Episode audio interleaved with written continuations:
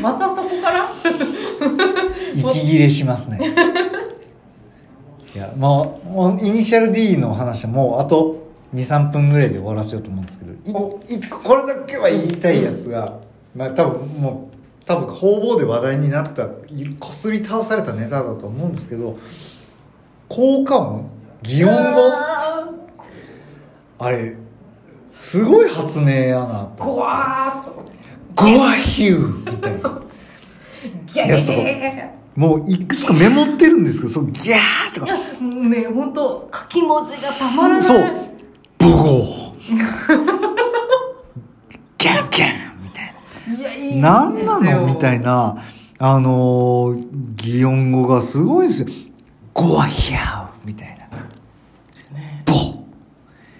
テンション上がりますよねいやでなんかそう。ガオヒャー。そううんもうね早い感じと重い感じがわかるんですよ。ゴワーとかなんかもうなんだろう。よくわかんないですよ。これいやだから僕さっきちょっとアニメの話してましたけど、アニメでこれどう表現されてるのかなっていうのは。あちゃんとあのその車を走らせて録音してるんですよ。おおすごい。エンジン音とか。へえすごいもうなんあの漫画読んでもらったら分かりますけど「あ」が「あ」がもはや D なんですよ、そうそうそうそうそう。もう「あ」がねあが違う。D カタカナの「あ」がこう D みたいになってるんです。よあこれイニシャル D ってそういうこと？って僕今思いながら見てるんですけど。あそうか。イニシャル D イニシャル D またね分かってるんですよ。まだ分かってない。まだ分かってないですね。そう、楽しみですね。当然ミッション車だからあのこうねそう。速4速とか2速とか入れ替えるときにゴングそうそう。ゴングって言って。そう古いやつだからね。ただ縦に入れればいいわけじゃないんですよ。横にこうこうってやったりするんですよ。ギョッギョッ。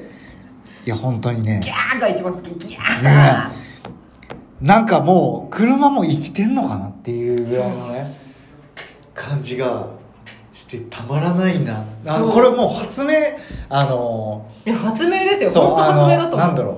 誰だ？福本信之さんのはい「ざわざわ」ざわざわも発明。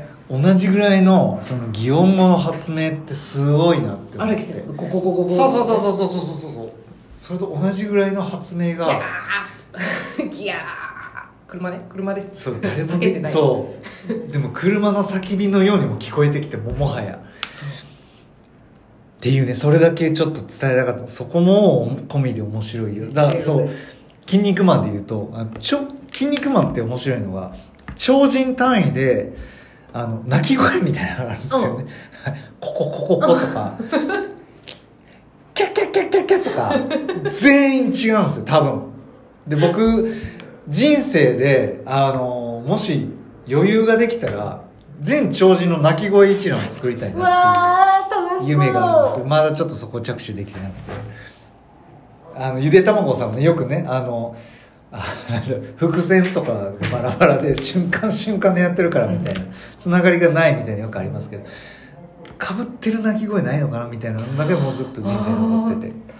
それはねあのまたおいおいって感じなんです。それぐらい同じぐらいのこうあ発明。やうん。っぱ作品車を描いてもこういう擬音語する人はやっぱ重野修一さんだからこそみたいな。石野先生だけどもう天才ですよとかはあるなと思って、それだけもう伝えてぜひもうこれこのこのラジオ聞いたら読まざるを得ないと思います。いや本当楽しいですよ、てかはい。もうこのこの楽しみ方で楽しさ分かったでしょってぐらいただなんか紹介したいんじゃなくてそうなのよ。テンションの上がりっぷりが、はい、はい、疲れました。はい。でねあのこのね漫画フルデイズあの、はい。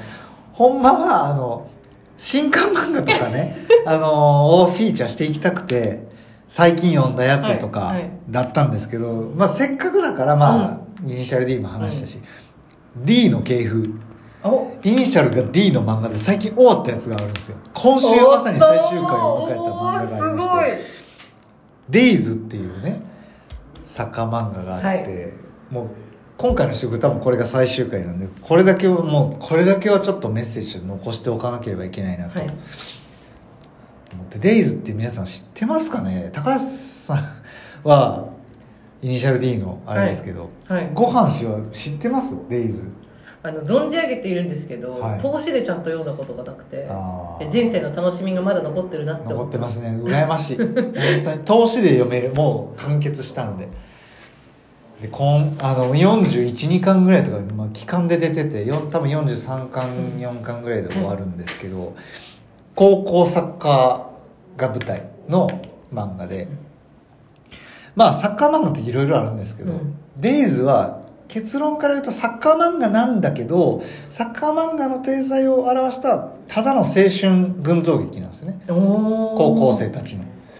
別にサッカーじゃなくてもいいんですよ。多分あの人からしたらそれがあの綺麗に描かれてた最終回だなと思って。へえめちゃくちゃあのデイズってサッカー漫画で言うと割とね最近青足がすごい流行ってるとか、えービッグコミックスピリッツで連載してる青足が流行ってるとか、さ少年サンデーでやってる B ブルーズとか B ブルーズは中学生の、えーサッカーから高校今高校入ってクラブチームとか行ってるんですけど割と戦術とかうんうん。サッカーの最新の戦術とか取り入れた漫画みたいなのもあるし、えージャイアントキリングとかみたいなね。あのサッカーというものに関わる人たちを描く。うん。クラブチームとか監督とか選手とか、うん。サポーターとか、えーそういう諸々の全体を描くやつとか、うんうん。フットボールネーションみたいなあのもう人間の体肉体の構造とかの筋肉のつけ方みたいなそういう科学的アプローチから入る漫画とか、えーあとはあのブルーロック。あの、はい。デイズ同はい。じ少年マガジンで連載して知ってます、あブルーロック。しはい、ブルーロックっていうあのもうバトル漫画みたいな。あの必殺技とかそれぞれに個性を重視したやつとかいろいろあるんですけどデイズはねサッカー好きじゃなくても全然楽しめるんですよそれはなんかなんだろういいいいですね。なんかサッカー漫画って聞くと、はい。やっぱりその必殺技系って言ったらあれですけどすごいあの小学生の男の子でもドライブシュートとかね。そう楽しく読めるものと、本当に部活がっつり部活中心のもの、うんうんまあ、スポーツ漫画どれもそうだと思うんですけど、運動部とかね。スポーツ漫画って必殺技かうん。部活うん。でのこういろいろっていうイメージがありましたけど、はい。青春群像劇ってなるとそれはもうなんかあんま逆になさそうですねスポーツ系の。そうっすね。マガジンでいうとやっぱシュートが偉大なるサッカー漫画として金字塔としてあるんですけどシュートとかもやっぱやっぱ基本サッカーを軸に動いてるんですよ、うんうん。人軸というよりも、はい。だからシュートは高校中学も描いてるしうん高校も描いてそこからのクラブチームとかも描いてるけど、うん。代表とか。うん。当然面白かった。ですめちゃくちゃ面白い。でもデイズはもうなんだろう当然サッカーを描いてるんです。高校サッカーの、えー選手権うんのを切り取ってるんですけど全部刹那的なんですよね。このでサッカーの描写もそん別にサッカーをやってた側の人間からすると、そんな体制ありえへんやろとか ありえないんですよ。スポーツ漫画をそう。とか戦術的なところもそんなに関係ないんですよ、うんうん。うん。どっちかというと主人公の塚本つくしっていう子がいてそのつくしが全くサッカーとかになったことない素人が天才サッカー選手のうん。あの風間くんに連れられてやろうよっつって。